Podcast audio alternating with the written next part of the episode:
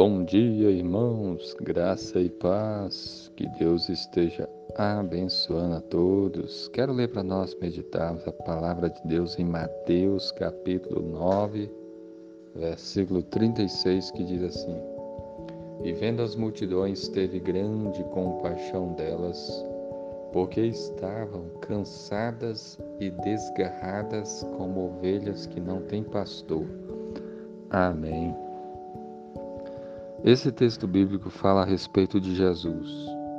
Muitas pessoas, muitas multidões, constantemente seguiam Jesus, paravam para ouvir, procuravam Jesus.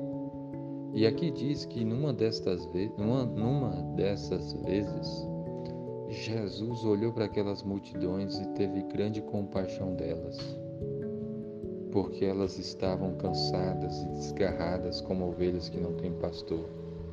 Jesus viu aquelas multidões como ovelhas que não tinham pastor, que não tinham alguém para cuidar delas, como ovelhas que estavam cansadas, como ovelhas desgarradas. Olhando principalmente do ponto de vista espiritual, daquelas pessoas que sem entendimento, pessoas buscando a ajuda, pessoas longe do caminho de Deus. E ao olharmos para os dias de hoje, nós também percebemos a mesma coisa. Quantas e quantas pessoas que estão como ovelhas que não têm pastor, cansadas, desgarradas no pecado, nas trevas, caminhando longe de Deus, precisando de ouvir a mensagem, serem alimentadas com palavra de Deus, de serem cuidadas das suas vidas, das suas, do seu coração. E a Bíblia nos ensina que devemos então pregar o Evangelho, que devemos também ter compaixão das pessoas.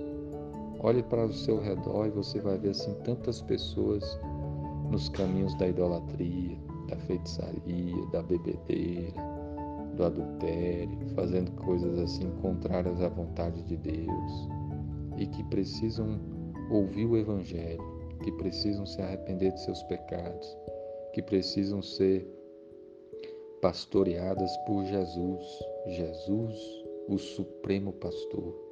Jesus cuida das pessoas, Jesus cuida das suas ovelhas, Jesus alimenta, Jesus conduz para as fontes da água viva. Jesus sara as enfermidades. Jesus cura a alma, o coração, perdoa os pecados dá vida eterna. E Deus vai usar a sua vida. Se você crê em Cristo, Ele vai usar a sua vida para abençoar outras pessoas. E se você não se converteu ainda, se converta e creia no Senhor.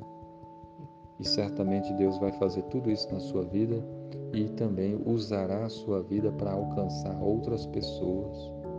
Jesus viu aquelas multidões e teve grande compaixão delas, e Jesus também vê hoje, e ele tem compaixão. Que Deus abençoe a sua vida, em nome de Jesus. Amém.